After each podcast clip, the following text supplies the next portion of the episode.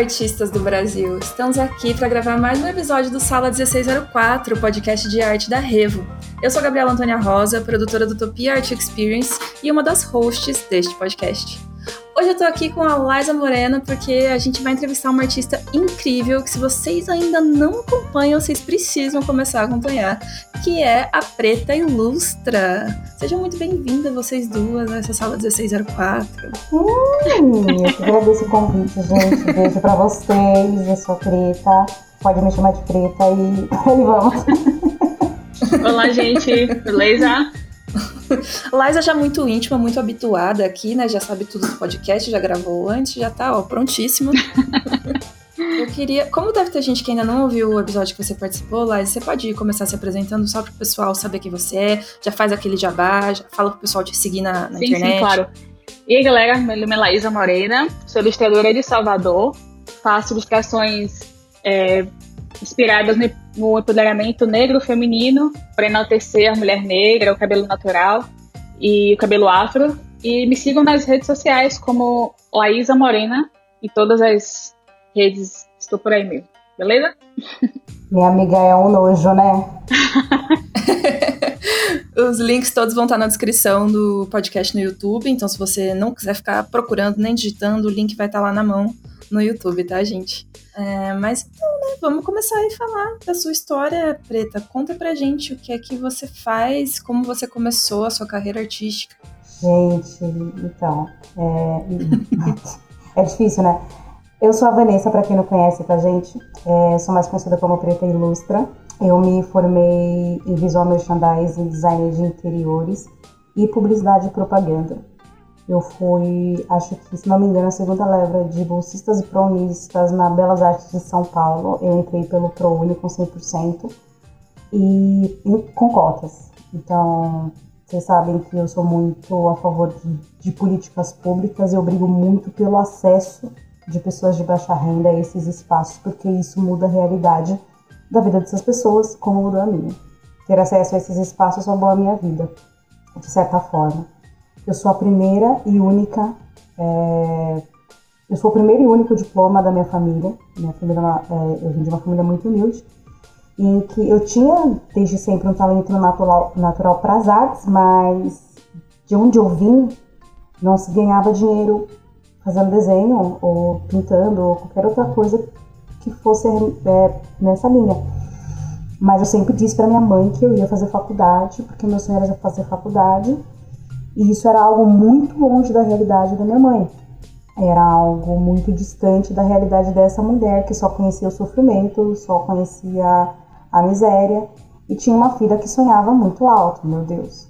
Então, não, não que ela nunca apoiou isso, mas era algo que ela não conhecia e que ela acreditava que, que nunca fosse acontecer com uma filha dela. No entanto, hoje eu sou a filha da minha mãe que vai fazer uma uma viagem para o exterior para estudar arte. Então, eu não tenho nem o que dizer sobre as escolhas e os meus caminhos, mas foi uma trajetória muito dolorosa, porque a gente fala sobre oportunidades, sobre racismo, que pautou muito também. É, a minha caminhada dentro disso foi ausência de oportunidades e o racismo estrutural. Tento não falar muito sobre, mas isso permeia todas as discussões que eu vou trazer quando o assunto é arte pessoas pretas e acesso. E eu trago muitas discussões também dentro do Twitter, né? Eu brigo muito.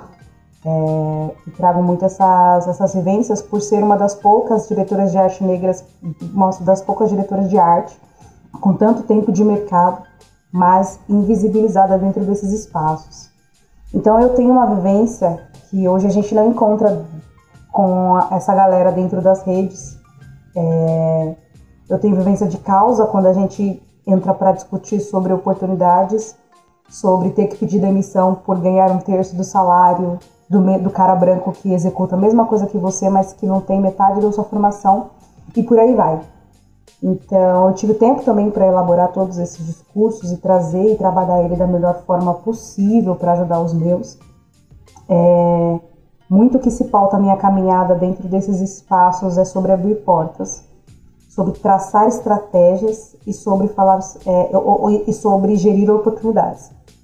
É o que eu tento mais ou menos trabalhar dentro disso. Eu fiquei 10 anos como diretora de arte dentro do mercado publicitário e diante dessa grande mudança que a gente tem sobre representatividade, sobre linguagem, sobre a linguagem preta dentro desses espaços, sobre criativos negros dentro desses espaços, eu me vi num momento da minha vida que eu olhava para o mercado publicitário e via que ele não conseguia mais dialogar com a profissional que eu tinha me que eu estava me tornando, na verdade. E para mais do que isso, hoje, hoje, exatamente hoje, neste momento que a gente vive, e nos últimos 10 anos para hoje, dois, nos últimos dois anos para hoje, o mercado publicitário no geral, ele é incapaz de formar profissionais negros para chegar na liderança. Porque durante este processo, muitas vezes a gente desiste de estar nesses espaços. E principalmente nós mulheres negras desistimos de estar nesses espaços. E a gente investe e começa a, trabalhar e empreender em, outras, em outros ramos por necessidade, porque não existe mais espaço, não existe formas da gente sobreviver no mercado tradicional de publicidade que existe hoje em dia. E foi um dos meus casos. É, eu parei de trabalhar em agências de publicidade em que os donos eram brancos, em que os meus gestores eram brancos e que toda a minha equipe era branca, porque é, esses espaços já não me atendiam mais quanto criativa negra.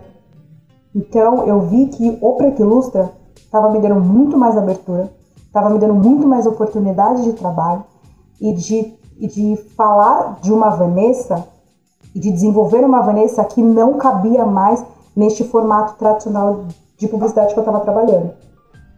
É, mas também, em contrapartida, né, existe uma narrativa que foi muito recente agora, que eu venho elaborando melhor, mas que eu sei que é muito mais confortável ver corpos negros dentro das artes, por exemplo, dentro do entretenimento, é muito mais cômodo para os olhos ver pessoas pretas nesses espaços, do que ver elas em espaços dentro de uma agência de publicidade, por exemplo, é, dirigindo campanhas, tendo uma formação acadêmica. É um espaço em que não foi criado para a gente existir. Então, tem toda essa contrapartida. É confortável me ver dentro dos espaços do entretenimento, porque parece que esses espaços me aceitam melhor, ou só, eu só existo para ser trabalhar com música ou trabalhar com arte, mas eu não sirvo para dirigir campanhas, para assinar projetos ou para estar e existir dentro de uma agência de publicidade, por exemplo. Então hoje eu estou dentro dessa, dessa narrativa, né? É isso. Nossa, você falou várias coisas aqui que eu já quero fazer milhares de perguntas, mas uh, porque você puxou bastante a, a conversa para o lado desses, da ocupação desses espaços e principalmente desse, dessa grande questão do mercado de publicidade, que não é só do mercado de publicidade, mas um reflexo da nossa sociedade como um todo, é, e, e desse, desse, dessa questão de não se conseguir, não ter a oportunidade e parecer muito difícil, quase impossível, é, se estar nesse lugar que você, você não usou essa palavra, mas é, ocupar um espaço de poder, né? Tudo bem você ser a modelo para uma campanha, mas você dirigir o comercial da campanha não parece é, certo aos olhos de muitas pessoas, assim, não parece que aquele lugar é para você. Exatamente. A, a, forma como você se sentiu. Bom, você trocou de, de, de área, né? Você saiu da publicidade Não. e acabou enxergando no seu trabalho independente uma possibilidade de ter mais voz. Foi essa Foi mais ou menos assim. que você fez, assim? Eu deixei de trabalhar numa empresa em que o dono era branco. Eu deixei de vincular a minha imagem a uma empresa para continuar trabalhando com direção de arte fora pegar frila mesmo. Só que, em contrapartida, o Preto Ilustra, dentro da área de ilustração, já estava crescendo muito. Então, o que, que eu fiz? Eu agreguei ao fato de trabalhar com direção de arte a ilustração. Uhum. E isso explodiu, porque você consegue formar diretores de artes que são ilustradores, que naturalmente são ilustradores, mas é muito mais difícil você ensinar diretores de arte a desenhar, a transformar diretores de artes em ilustradores. Esse caminho de, uhum. dire... de ilustração para a direção de arte seria muito mais fácil. Então, eu, eu já, já querendo ou não, estava num espaço em, em, vantagem em relação aos outros. Então, eu, eu, eu uhum. era diretora de arte e conseguia gostar. Mas mesmo assim, é, não importa o tanto de tempo que eu tinha dentro desses espaços, mesmo assim não existia oportunidade para mulheres pretas.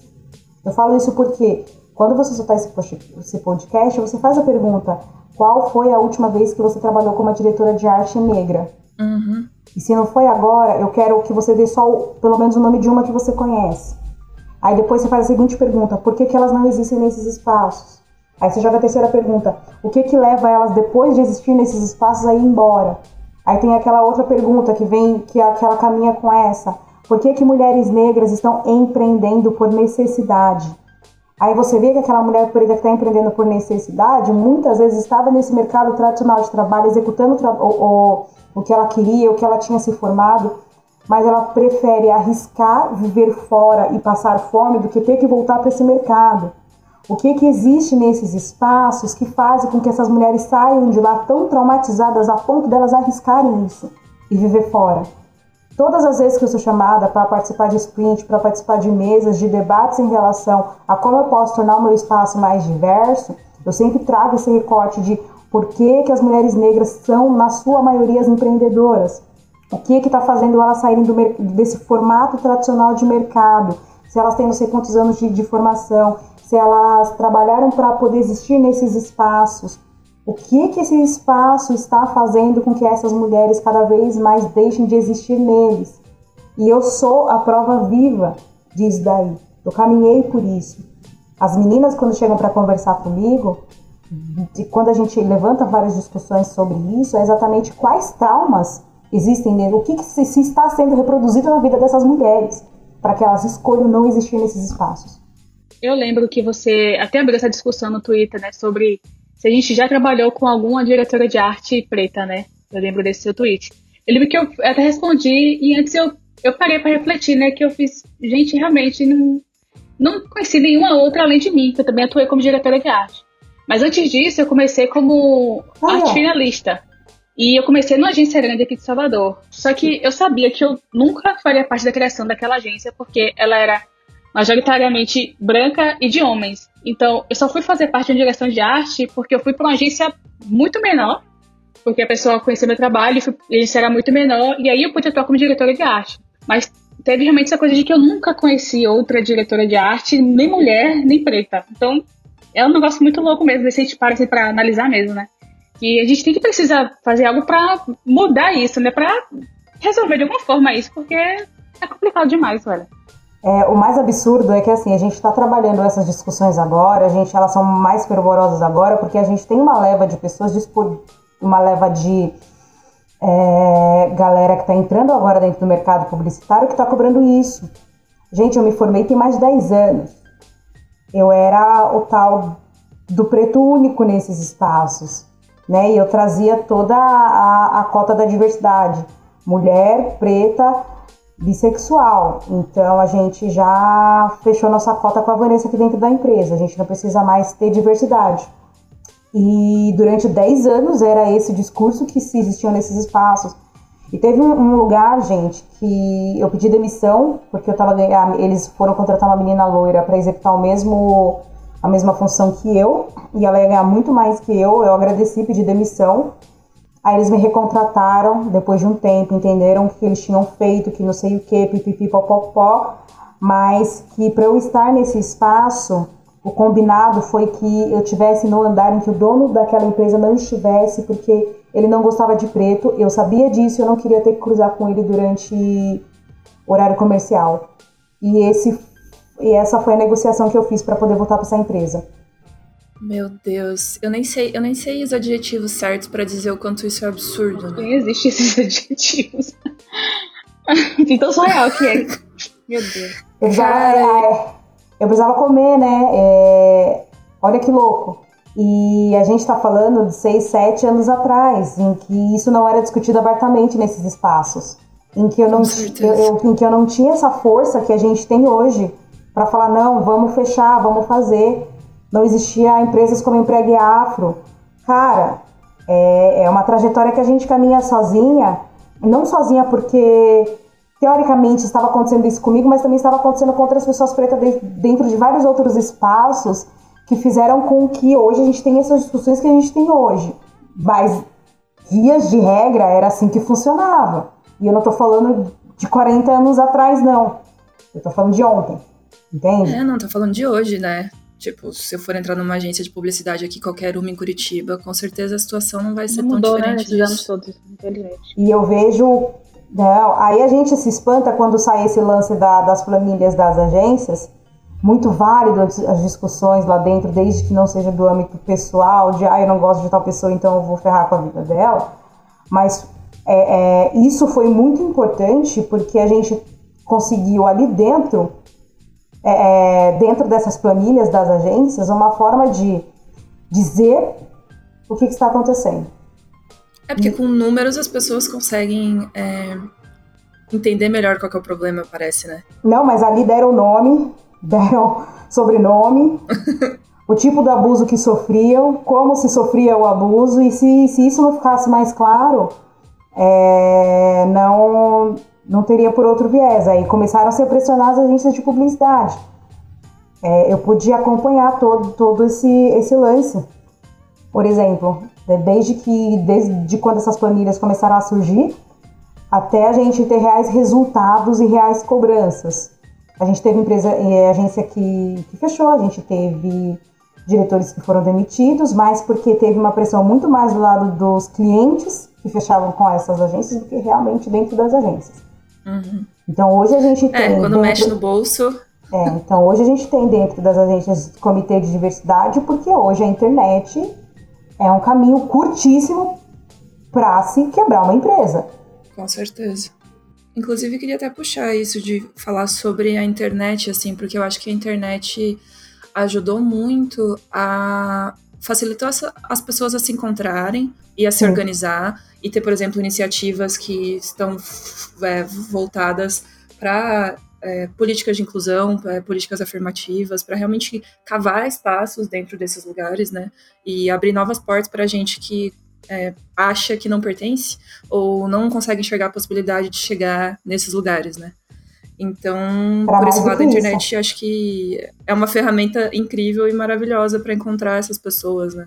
Para mais do que isso, primeiro ela deu uma oportunidade da gente saber que a gente não está sozinho, quanto povo, principalmente quando uhum. a gente uhum. fala do recorte de raça, entender que a gente tem a capacidade de se organizar e realizar grandes coisas, mas para além disso, gente, a gente precisa aprender a ler, real, compreensão de texto, né? Porque a gente tem ali um amontoado de palavras e que se a gente comer uma vírgula, a gente está muito ferrado da vida.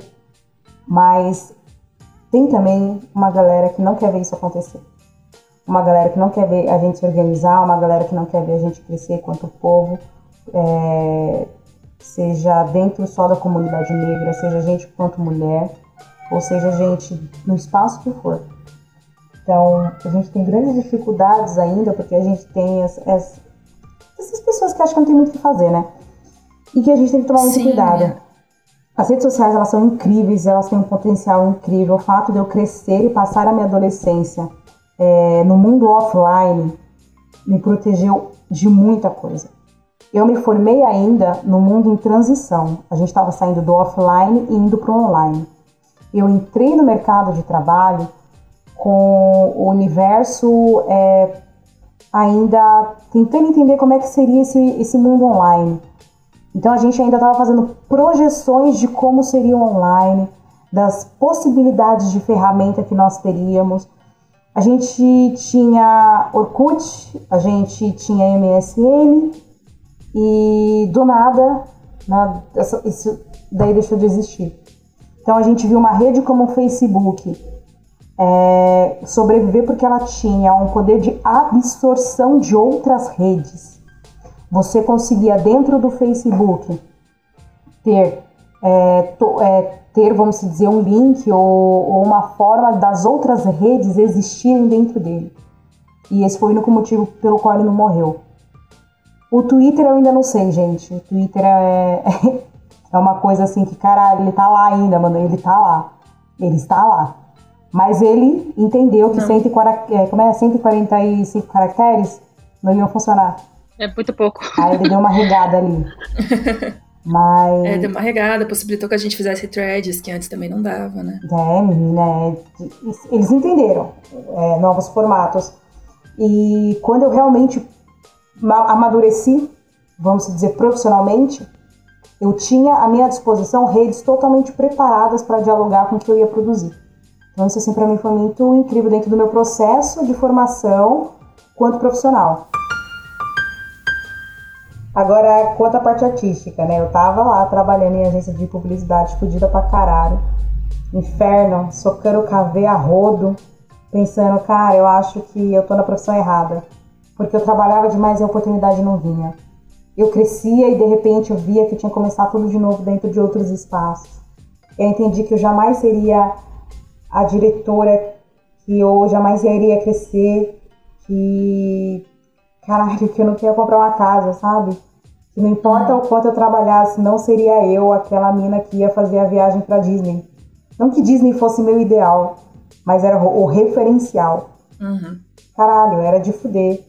Aí, quando eu descobri que eu tava ganhando um terço do, do, do que o cara branco que não tinha nem formação acadêmica tava ganhando, eu sentei na mesa para conversar e eu ouvi de tudo, menos de desculpa, nós reconhecemos o nosso erro.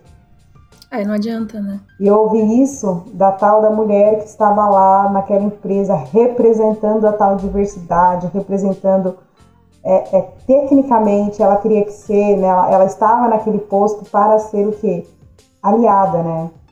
Ela vinha de corno essa. Uhum. Inferno. Mas é isso. Era só na teoria, porque na prática não tinha nada disso.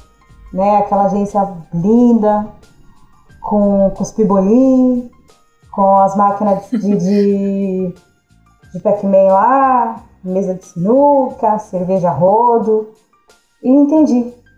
Então eu fiz a minha entrega das, da, daquele mês, mandei um e-mail pedindo a minha demissão, sentei com os diretores brancos daquela agência branca, com essa mulher do lado, agradeci e falei que a agência deles não me atendia mais quanto criativa negra e que o mercado aqui fora estava me dando mais oportunidades. Eles ficaram putos. A reação deles. Com que direito, gente? Não foi a melhor.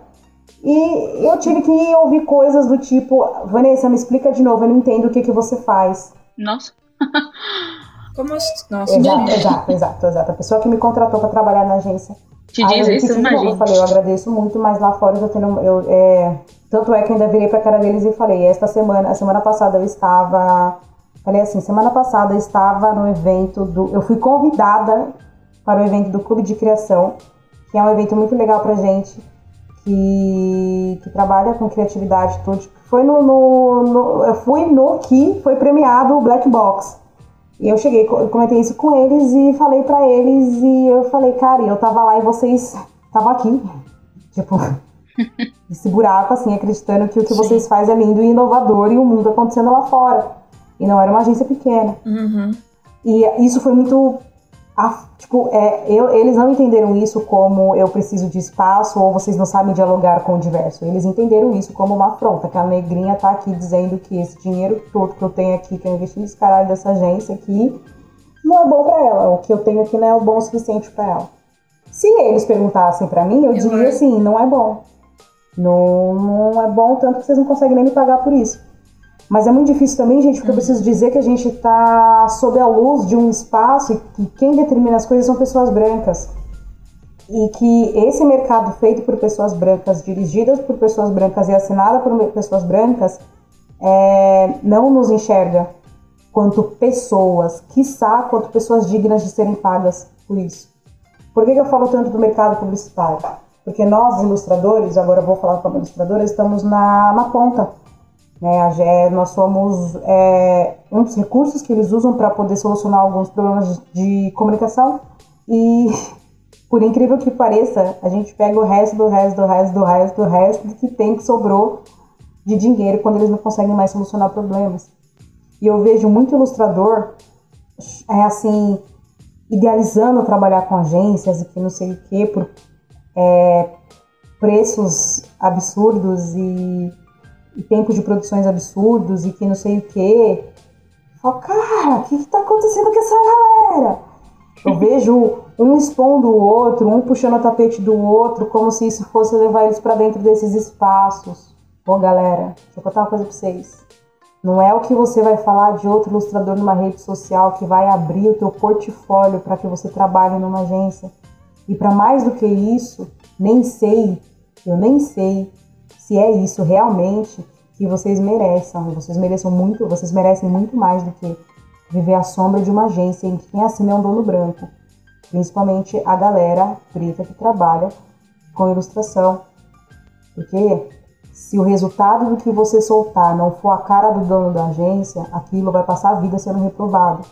Então imagina você que, que, que racializa seus trabalhos, você que tem narrativas fortes dentro do seu trabalho quanto ilustrador preto, apresentar teu trampo numa agência que você admira e ter seu trampo esculachado acreditando que você não tem potencial, que você é um fracasso, quando na verdade eles não têm nem referencial para reconhecer os nossos símbolos, os nossos signos, os nossos significados dentro da própria, aliás, nem dentro, fora da bolha deles.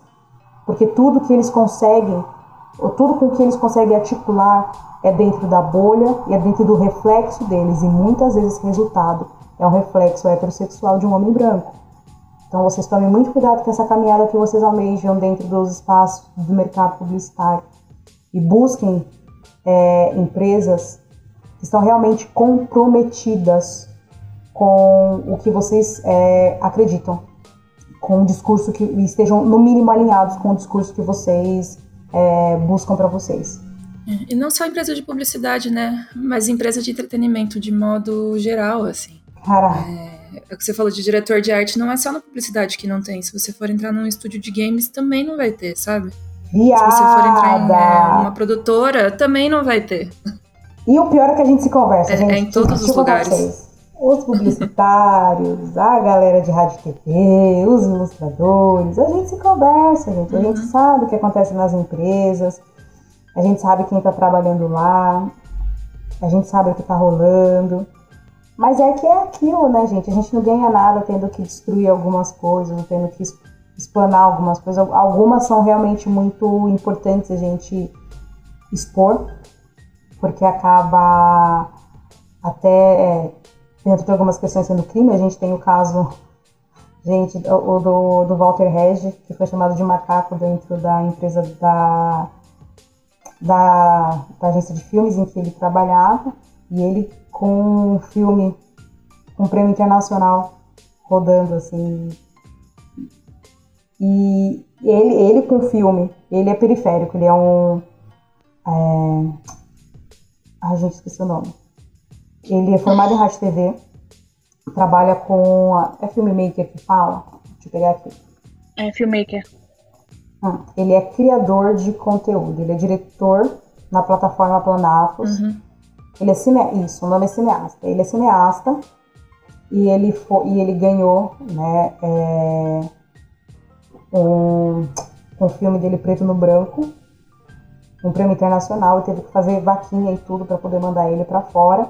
Ele estava trabalhando numa, numa empresa, numa produtora de filmes nessa época, em que nenhum dos filmes dessa produtora foi indicado ao prêmio. E ele não teve nenhum tipo de ajuda dentro desse espaço, porque ele era só o estagiário lá dentro e não seria mais do que isso. Então, muitas vezes a gente está nesses espaços executando um trabalho excepcional do lado de fora e ao invés da gente ter um apoio para que a gente cresça dentro, porque a gente já está na empresa, não custa. Não custa a gente crescer lá dentro. É, eles começam a olhar para a gente como se a gente fosse algum tipo de inimigo, né? Ou algum tipo de inimigo, é. uma ameaça, que não, a que a gente acaba não sendo bem visto se o trabalho que a gente executa do lado de fora é excepcional e o que executa dentro das paredes daquela empresa não é. Uma vez eu fui questionada por um dos meus diretores ele falava assim, Vanessa, o que você produz do lado de fora é incrível. É incrível. Por que, que você não consegue executar isso aqui dentro? É, mas... Você puxa uma lista assim e, e, ó, é isso aqui, ó. Aí o que, que eu falei? Né? Eu, eu apenas respondi assim. Porque ninguém lá fora diz que o que eu falo não, que o que, o que eu produzo não é bom. Ou que não tá bom. Eles pegam pessoas extremamente potentes, estrelas, pessoas capazes de executar muitas coisas. Botam essas pessoas dentro de uma caixa e esperam que elas tenham o mesmo brilho, o mesmo vigor, o mesmo potencial do que se elas estivessem do lado de fora. E para além disso, tudo o que elas têm que produzir tem que sair o quê? A cara do dono da agência. Imagina a merda que isso dá. Com certeza. Era pra falar da minha trajetória, eu tô aqui. É. Bom, reclamação, reclamação do mercado de publicidade sempre tem, né? Na verdade, acho que o que mais tem. Mas é, foi, desse foi... mercado pelos mais diferentes motivos, mas nesses casos é muito mais sério que isso, né? Foi é isso. muito mais sério do, só do que seu chefe ser pé no saco, sabe? Não, isso foi o que definiu a minha existência em outros espaços. Isso definiu a minha existência em outros espaços. Vanessa, por que você está trabalhando com ilustração? Era o seu sonho? Falei, não, não era o meu sonho. É, meu sonho era ser uma das maiores diretoras de arte do Brasil. Só que eu esqueci que eu sou negra. Eu só tinha esquecido esse detalhe. Talvez a minha mãe tenha tentado me falar durante um tempo, eu que não ouvi. é, eu não ouvi o que ela falou, ela, ela falou a vida inteira. Mas enfim. É, mas não tira o meu mérito das minhas conquistas ou do que eu tracei. É, a ilustração está me dando né? Esse diálogo que eu tenho com a ilustração, com essa parte criativa, está me dando muito mais portas, está me abrindo muito mais portas, mas ainda está sendo usada para me manter fora de espaços de, de direção de arte, por exemplo. A última, uma das últimas vezes que eu fui concorrer para uma vaga de direção de arte, eu perdi porque eles não sabiam se eu ia dar conta de executar pelo fato de eu ser ilustradora. Aí acho que essa conta para mim não bateu. Que uma coisa tem a ver com a outra. Tem nada a ver. Aí, acho que isso para mim não bateu. Eu tô tentando entender até hoje. Tipo, se não conhece meu trabalho como direção de arte, é, o que, que tem a ver? Porque eles queriam que eu não sei, que eu. Não sei. Eu, eu realmente não sei o que eles queriam que eu fizesse é, fora do mercado publicitário. E caralho, eu aprendi muito mais e tô aprendendo muito mais é, fora, é, principalmente essa coisa de know-how de, de, linguagem, de, de, entender como é que está funcionando a arte no Brasil, questão de símbolos e tudo mais. Eu estou aprendendo muito mais fora de agência de publicidade, dialogando com os meus, do que dentro de uma agência top, top no Brasil. É, tem coisa que. O que por si só já é um problema, né? Cara, eles não, eles não, eles não, têm, eles não conseguem dialogar com a gente nós. É, e por isso existe essa busca muito grande hoje por tornar esses espaços mais diversos, porque eles estão vendo ilustradores, estão vendo criativos é, fomentar um mercado incrível de criação, é, absurdo, potente e funcional. E as agências tradicionais não conseguem dialogar com isso e estão perdendo espaço. É, eles vão morrer, né? já, já foi dada já foi dada essa, essa esse lance então vocês só tomem cuidado quando a gente trabalhar com a questão de ah, a minha empresa é diversa e essas coisas todas é diversa ok é, vamos conversar com isso daí melhor mas que vocês entendam que vocês são as é, não as grandes estrelas mas vocês são extremamente potentes fora desses espaços. Estejam nesses espaços uhum. somente se for acrescentar para vocês quanto profissionais, de alguma forma. Porque é, hoje está sendo muito mais importante eles terem vocês lá dentro do que vocês ficarem carregando o nome de grandes empresas nas costas, tá bom? Exatamente. O mercado mudou muito. Eu acho que também o, que dificulta na percepção dessas pessoas, eu acho também, é entender que não é a vez delas de falar, sabe? Tipo, outro dia eu tava num bate-papo com alguns editores e um dos editores que tava falando, ele era também um escritor. E o último livro que saiu publicado dele foi é, há uns 10, 12 anos mais ou menos. E alguém que tava no, no chat ali do, do bate-papo perguntou: Ah, Fulano, por que, que faz 12 anos que você não publica nenhum livro? A gente sabe que você continua escrevendo e tal. Ao que ele respondeu: Porque não é mais a minha vez de falar. Tem outras histórias que são mais importantes que a minha, mais significativas que a minha, e eu tenho que dar espaço para essas pessoas, porque não, não é mais meu momento, entende? E, e aí ele falou aquilo e eu falei, nossa, ainda existem pessoas que têm alguma mínima consciência, sabe? A mínima. um pouco de senso. É, é um bom senso, sabe? Entender, tipo, eu, eu, eu já fiz o que eu tinha que fazer, eu já falei, agora não é mais minha vez, sabe? Quando, quando saber abaixar e ouvir, assim, isso é uma atitude que eu acho que falta muito.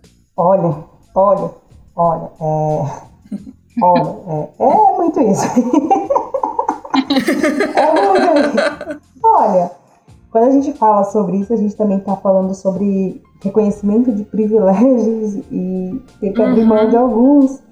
E às vezes as pessoas não querem, e em contrapartidas elas usam aquelas velhas frases de como é mimimi e o mundo tá muito chato, e aí a gente deixa falando e vai se hidratar, vai beber água, fazer é, skincare. Mas lá, uhum. vamos lá. É, mas a minha passagem, assim, é, a minha formação também foi muito dolorosa. Eu, é, apesar de fazer uma das melhores faculdades de São Paulo, uma das memórias que eu tenho mais fortes, principalmente no último ano de faculdade, foi sentir fome. Eu falo isso porque é algo que eu não quero esquecer na minha vida e é algo que eu venho lutando para que nunca mais isso se repita.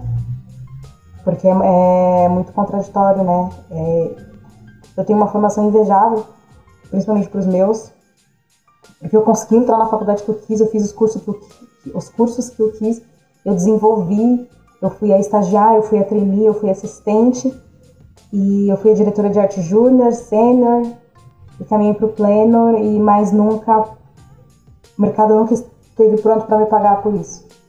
E hoje eu empreendo por necessidade, porque eu quero continuar dentro da área criativa, mas eu não quero mais ter que ceder o meu talento ou as minhas soluções criativas para pessoas brancas e continuar sendo invisível. Não é, é, não é cabível. Não existe você viver 10 anos num mercado e, este, e você não existir nesse mercado. E eu viver 3 anos de preto ilustra e esses 3 anos me trazerem todo o reconhecimento artístico que a publicidade não me deu. Eu só não estou mais afim de dialogar.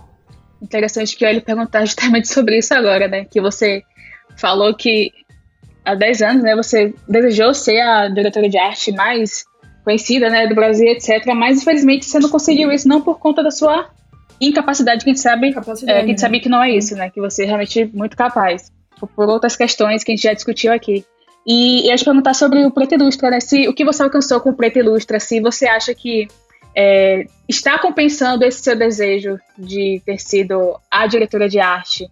Ou se você acha que não, não vai compensar, enfim, se você acha que está valendo a pena investir tanto no Preto Ilustra em vez da, da, desse reconhecimento como diretora de arte? Olá, eu só vou te responder uma coisa, viu? Eu tô indo pra Itália por conta do Preto Ilustra. Pronto, já respondeu a pergunta. Eu mobilei, eu mobilei minha casa. Eu comprei meu computador coisa que a publicidade nunca fez por mim, independente do quanto eu trabalhasse nela. Então a preta de 10 anos atrás estaria muito feliz com a preta de hoje, né? Não? Sim, sim, porque é, 10 anos atrás, o que, o que nos foi ensinado?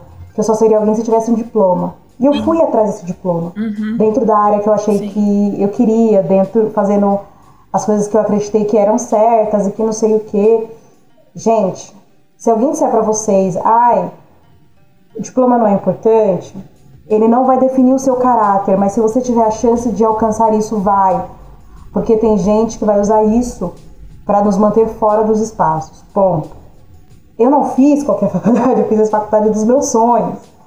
É, eu cheguei lá, eu me formei, eu trabalhei na área que eu sempre quis trabalhar, fazendo o que eu sempre quis fazer. Eu sou uma das poucas, mas não sou a única. Tá vindo uma leva de criativas aí atrás, saca? E isso me deu base para construir o que hoje vocês conhecem como Preto Ilustra. Cada post que eu faço, cada interação. Hoje eu não estou trabalhando mais só com ilustração, porque eu não consigo nem sentar para fazer só ilustração, gente. Eu não estou dando conta do que está vindo de projeto. Eu estou surtando porque eu não consigo responder as propostas que vêm de trabalho. Eu não consigo então, responder. é um, um ajudante, hein? pra ontem, pra ontem, eu tô desesperada. Eu tive que registrar de um dia pro outro, tive que acordar e registrar a marca e. E, e cara, e comprar o, o domínio de, de site, de, de, de, ter tudo isso e ainda sem entender muito bem, sem estar muito bem preparada, mas é, essa experiência do mercado me fez entender que eu preciso disso, que isso precisa existir se eu quiser continuar amanhã. Então, Preto Ilustre é marca registrada, caso as pessoas não saibam ainda. é sua e ninguém tasca. É, é, porque já, a gente já, já teve os problemas aí, e, mas é isso. E o Preto Ilustra, na verdade, o nome Preto Ilustra era sobre uma personagem que eu tinha lá no início. Se você pegar as primeiras postagens, vocês vão ver ela. Que se chamava Ilustra. E era a, na verdade era Preta e Ilustra o nome da página. Uhum. Mas ia ficar muito complicado para as pessoas conseguir achar, né? Então ficou Preta Ilustra. E Ilustra era uma personagem que eu criei para poder interagir na página, né? E ela ganhava forma, ela ganhava os contornos, ela ia se tornando uma pessoa no, no decorrer dessas interações. Então ela, ela, ia descobrindo que, do que, como ela sentia, o que, que ela sentia, se ela se sentia homem ou se sentia mulher, como é que se dava essa relação, nessa coisa da interação com o público. Mas é, cresceu tanto a página, a página foi crescendo tanto, a página foi crescendo tanto, e foi, foram trazendo outras narrativas, porque ser mulher preta não é ser só mulher preta. Você tem várias, vários outros recortes que trouxeram, por exemplo, é, Histórias para Minar Mulheres Pretas, que é uma websérie que eu fui uhum. fazendo no ano passado, que contava um pouquinho da, da, dos abusos que eu sofri nos meus relacionamentos com pessoas pretas. E que também não deu para dar continuidade, gente, porque tudo tem. Eu não conseguia mais produzir, eu tinha que produzir para viver. Hoje eu produzo para pagar meu aluguel, para comprar comida, é, uhum. é, para pagar minha internet. E os meus projetos pessoais foram ficando. E foram ficando, mas não ficando a ponto de eu não produzir, por exemplo, o projeto Nu. E no meio disso, me descobri quanto artista. Me descobri que o que eu produzo o que eu falo tem um impacto na vida das pessoas e que esse impacto muitas vezes gera uma positividade, muda o momento de vida daquela pessoa. E só o fato de eu ser uma mulher preta, consciente disso, já causava esse impacto. Então hoje, apesar de eu ser muito pequena em relação a, a, a Liza, eu tenho só 33 mil agora, é, eu me sinto Tem muito... mais que eu, mulher. A gente... Jamais. eu fiquei tipo, Jamais. ué, mas a última vez que eu vi ela, ela tinha acabado de passar de 20 mil. Tem mais que eu, criatura, gente. 10 mil a mais. Ó, tá vendo a admiração faz? Pra mim você tinha meio milhão. Não, nossa, apesar de eu ser menor que a Liza, eu sempre me vi menor. Não tem ainda, mas merece. Eu juro, eu jurava assim, gente, corrigindo. Apesar de eu, de eu admirar a Liza e achar sempre que ela tem meio milhão de seguidores e não entender porque ela não tem meio milhão de seguidores, já corrigindo aqui, é, o quanto foi importante a existência do Preto Ilustra, mas não eu quanto ilustrador, e sim quanto uma mulher real por trás disso. Uhum uma mulher. Ser referência, né? Virar referência. É, porque o Preto Lustra só cresceu porque a Vanessa Ferreira sustenta o discurso. E a Vanessa Ferreira é uma pessoa real, uhum. é, que tem suas falhas, uma mulher preta, oriunda de periferia. Não, gente, a favela não venceu, tá? A favela não venceu porque a minha família continua lá. É, eu não consegui comprar uma casa para minha mãe. Eu não consigo ajudar ela como eu gostaria de ajudar todos os meses, mas eu tento. Eu só consegui me tirar daquele lugar. Eu consegui construir um espaço com que eu pudesse produzir e tirar e, e tirar né, o melhor de mim, um espaço silencioso que, que não tivesse tanto acesso de pessoas. Artista é assim, a gente gosta dessa coisa de ser enclausurado, mas existe um longo caminho aí, porque é, eu, eu não vou me sentir livre enquanto os meus ainda continuarem lá. E essa sensação de vencer ainda não passou pela minha cabeça. Eu apenas. É um trabalho muito maior, né? É um.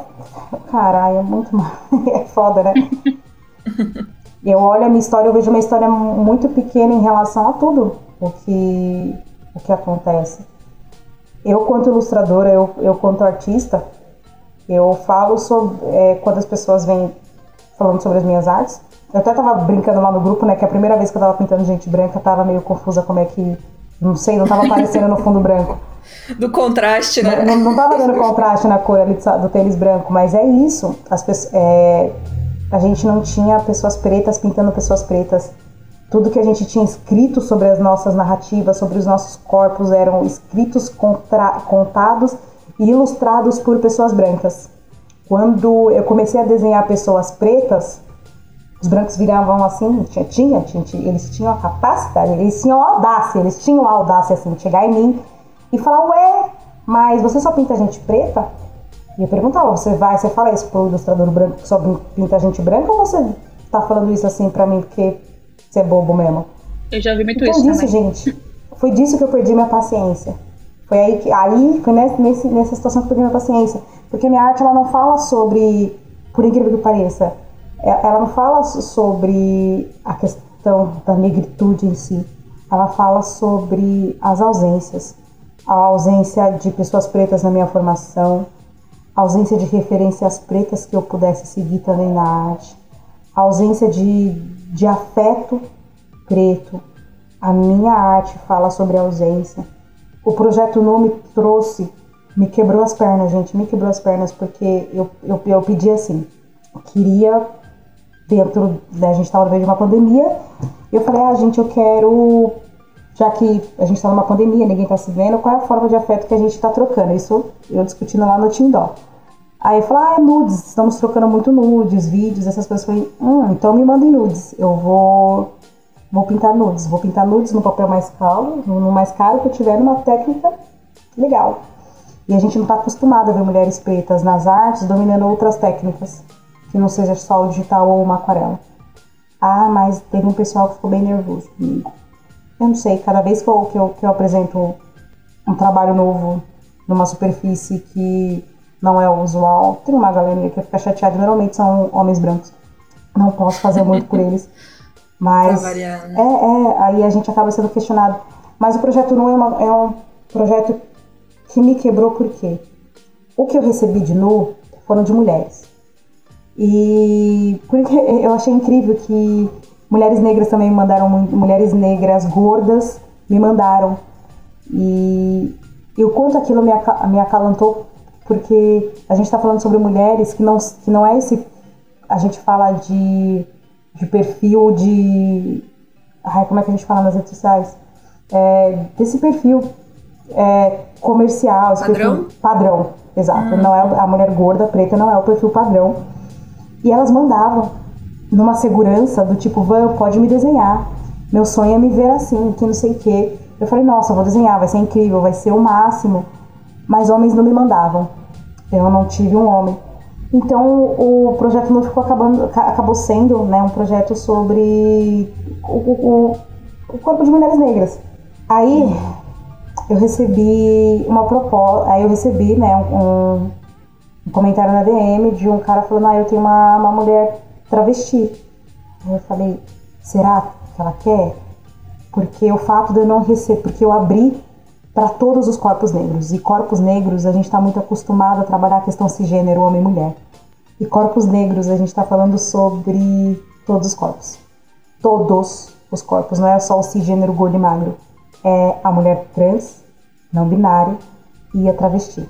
E eu receber a foto do corpo de uma travesti que é biologicamente, foi, me foi biologicamente ensinado a olhar para aquele corpo reconhecer aquele corpo, um corpo de homem, e traçar e entender e trazer que aquelas formas eram formas do corpo de uma mulher, para mim foi o maior desafio que eu tive na minha vida e que eu desenhava aquilo e desconstruía cada pedaço daquele corpo. Para mim assim foi muito incrível. Então são essas vivências que, como publicitária, eu não viveria. Jamais. Jamais. Mas quanto artista, isso veio me trazendo.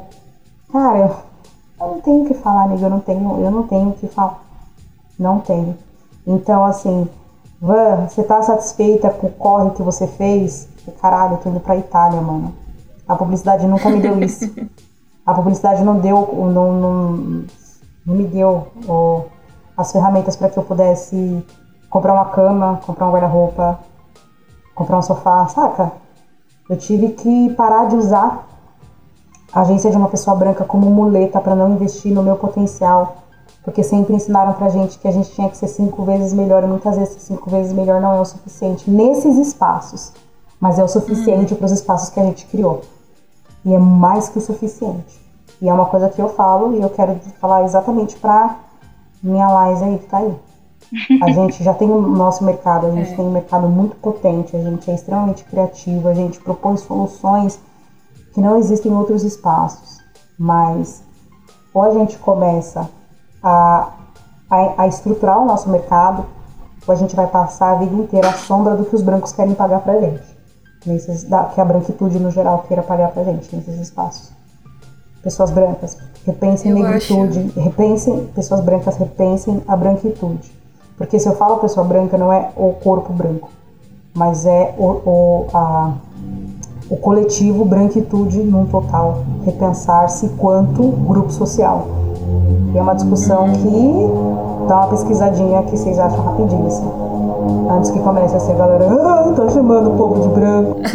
vocês são brancos, gente. Acho que a gente não tem muitos, muitos ouvintes assim, mas eu ia falar que você já deixou uma uma mensagem, eu acho que um estímulo muito forte para outros artistas negros que estão ouvindo a gente agora, assim, sobre a, o que é possível fazer, que, como uma forma possível de se pensar, né? Mas considerando-se que a maior parte do nosso público, é, no caso é 60% do nosso público, é de homens entre 24 e 34 anos, e a maior porcentagem deles também é branca, o que você gostaria de dizer para essas pessoas que estão ouvindo a gente agora? Nada. Dizer para eles assim. Caguei. Não, dizer para eles assim nada, mas o que eu posso rebater em relação à minha experiência com homens brancos cisgênero é assim, uhum. da área da arte ainda. Galera, nós, eu, Preto Lustra, nós produzimos o que vocês produzem com um terço da oportunidade de vocês. Um terço. E a gente produz coisas incríveis sim. Não dói, não dói, juro para vocês, não dói. Vocês verem artistas periféricos, artistas de baixa renda que estão começando agora, e vocês, se forem grandes, grandes ou não, dá aquele apoio, né? Dá uma palavra de incentivo, porque muitas vezes eles demoram para chegar.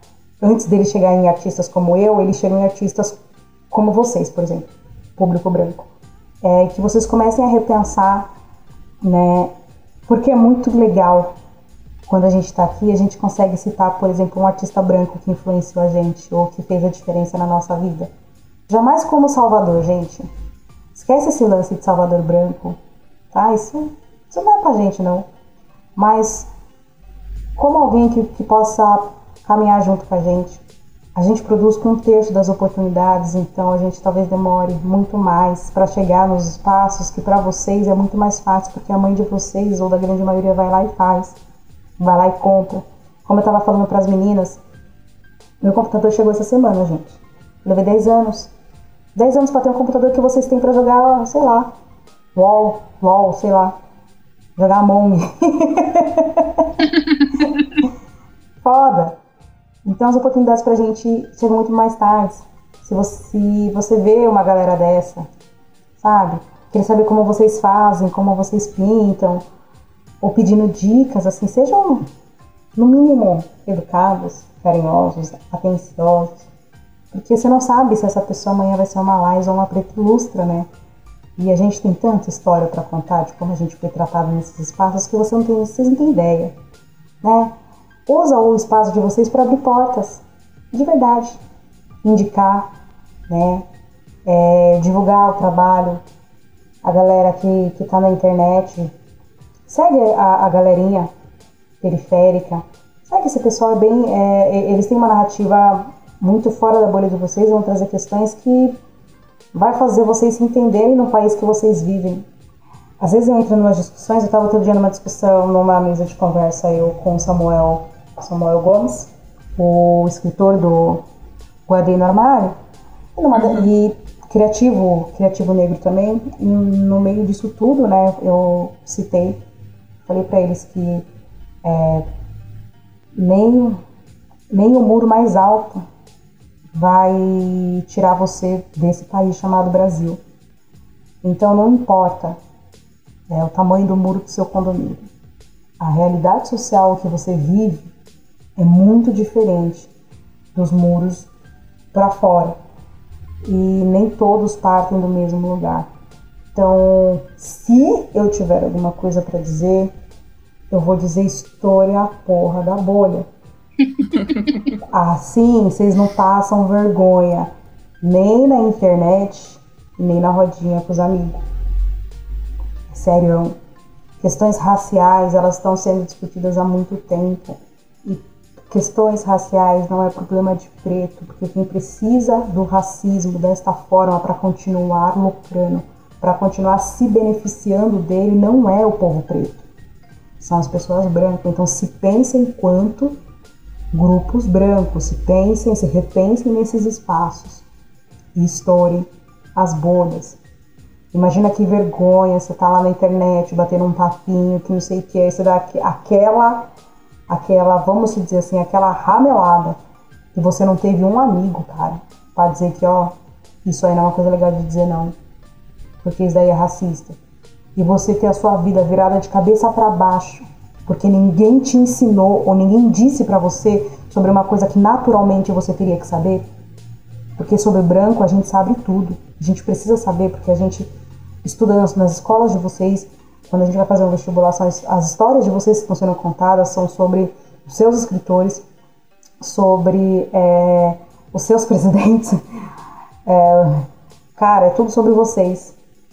E a única coisa que a gente pede é para vocês não serem racistas e nem essa lição vocês conseguem executar. A gente não tá pedindo demais, não. Porque Verdade, se a gente não quisesse estamos, vingança, certeza não, inclusive. A gente não tá pedindo nada demais mesmo. A gente quer equidade. A gente quer as mesmas oportunidades. Eu acho que é o mínimo, na verdade. Porque quando a galera quer vingança, a galera faz que nem botar o foguinho lá naquele espacinho lá que a gente teve esses tempos aí. E aqui ainda uhum. no Brasil é muito de boa essas coisinhas. Mas a gente precisa se repensar quanto grupo social, principalmente as pessoas brancas, que são as únicas privilegiadas dentro disso. Ai, mas o que isso tem a ver com a ilustração? Tudo, caralho. Tem tudo a ver com a porra da ilustração. Por que que tem a ver?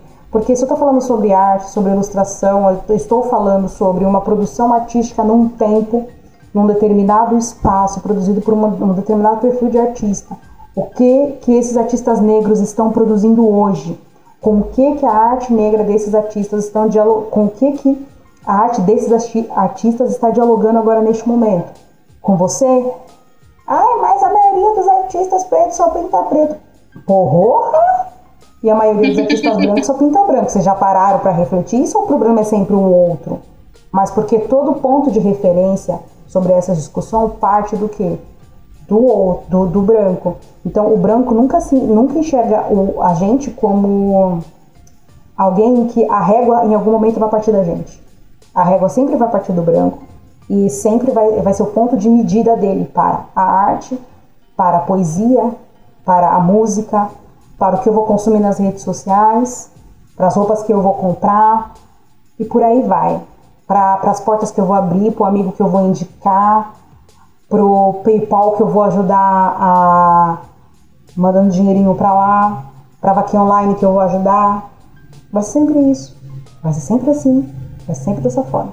Aí depois vai fazendo, pedindo um videozinho, fazendo vídeo, pedindo desculpa que não foi a intenção. É muito difícil a gente ter, porque isso é todo dia.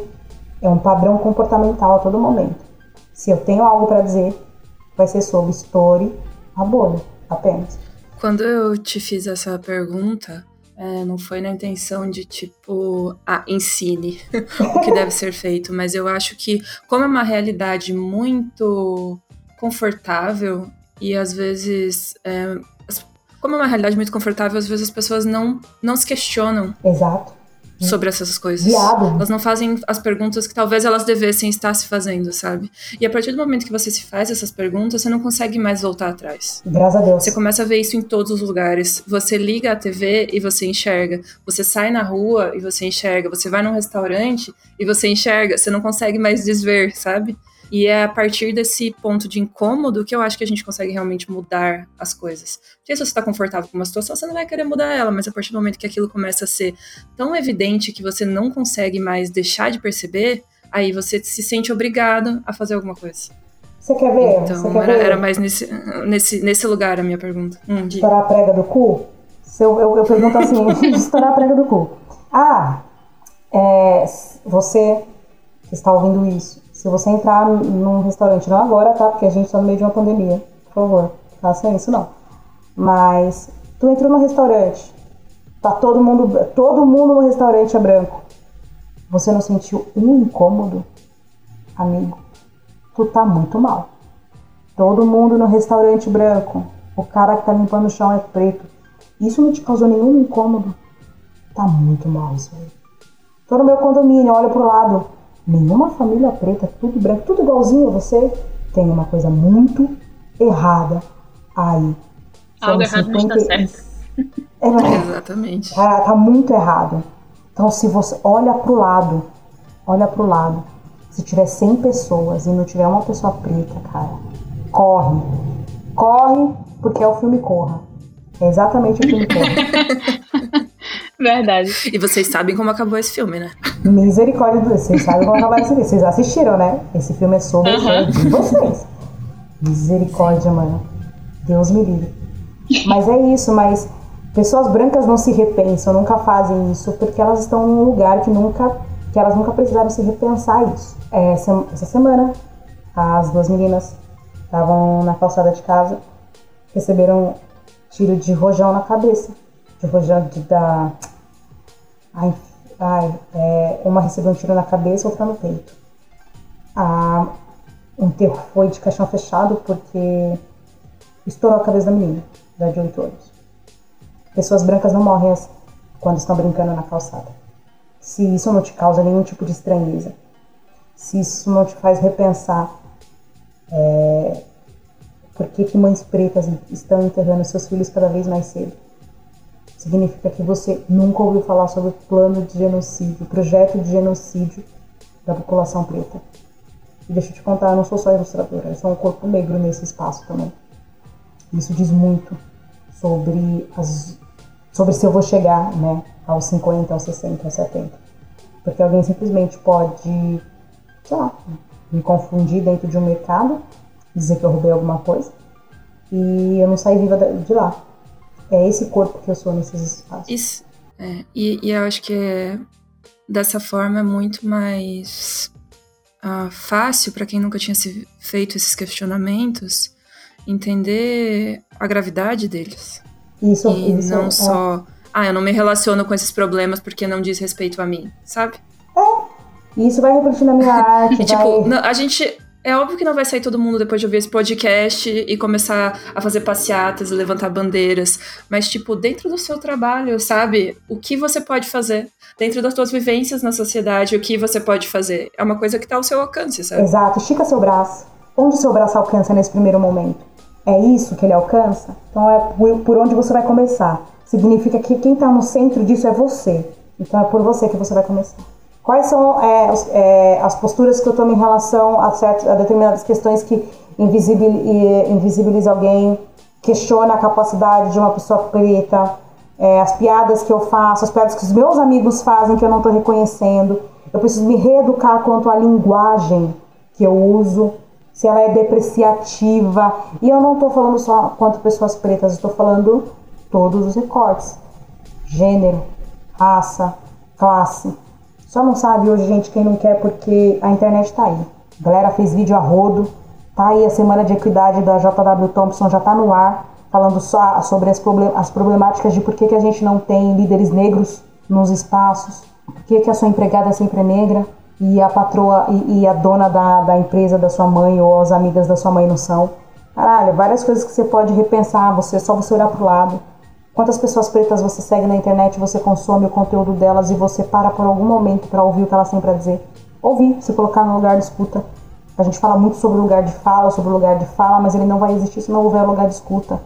Aí novamente eu trago isso, isso reflete o quê? Reflete na nossa arte, reflete na nossa arte, reflete na nossa arte. Sobre mulheres tendo que desenhar várias vezes é, é, personagens negras com cabelos crespos, com cabelos afros, com cabelo com trança, com cabelo cacheado, porque a gente, porque não existe, não existe na história a representação dessas mulheres. Não existe. A gente, é, é nós, quanto é, artistas negros, estamos criando isso agora. E é uma vergonha a gente deixar para essa geração. Eu não conheço o artista que veio antes de mim ou a artista. Eu conheço as que estão surgindo agora e que estão produzindo coisas incríveis, incríveis, para que as nossas filhas elas tenham referência de arte. Aí eu quero saber se você que está ouvindo esse podcast colabora com isso ou está no clubinho do ah, vamos destruir isso aí, ah, porque é mimimi, e que não sei o que.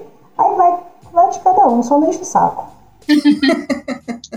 se não atrapalhar, também já ajuda, né? Não, ficar quietinho também é uma boa ajuda, mas se encher o saco, meu amigo, rapaz. Bom, com esse é, convite que a, a Preta fez agora para a gente se questionar, né? Afinal de contas, eu também sou uma pessoa branca e também para vocês, que são os nossos ouvintes, se questionarem. É, a gente encerra o podcast de hoje. Tem vários outros assuntos que eu ainda queria conversar com a Preta e com a Laísa, mas a gente vai deixar para uma parte 2 do podcast. E vocês quiserem fazer mais perguntas, quiserem contar a experiência de vocês sobre os assuntos que a gente discutiu aqui. Vocês deixem nos comentários desse, desse podcast no YouTube e aí no próximo a gente já pode falar sobre essas questões e comentar essas histórias e vivências de vocês também no nosso próximo episódio juntas. Queria agradecer muito a participação de vocês aqui e por terem a, a coragem de compartilhar também as histórias, sabe? E botar o dedo na cara também, colocar o dedo na ferida e expor as coisas, porque nem todo mundo tem a paciência de fazer isso. E eu acho que a gente está caminhando para um lugar mais plural dentro da nossa comunidade por causa de iniciativas como essas. Então, muito, muito obrigada por participarem dessa conversa com a gente hoje e a gente continua conversando no próximo episódio. É nóis. Obrigada eu, viu, gente? Beijo. Eu agradeço também o convite mais uma vez. Valeu, galera.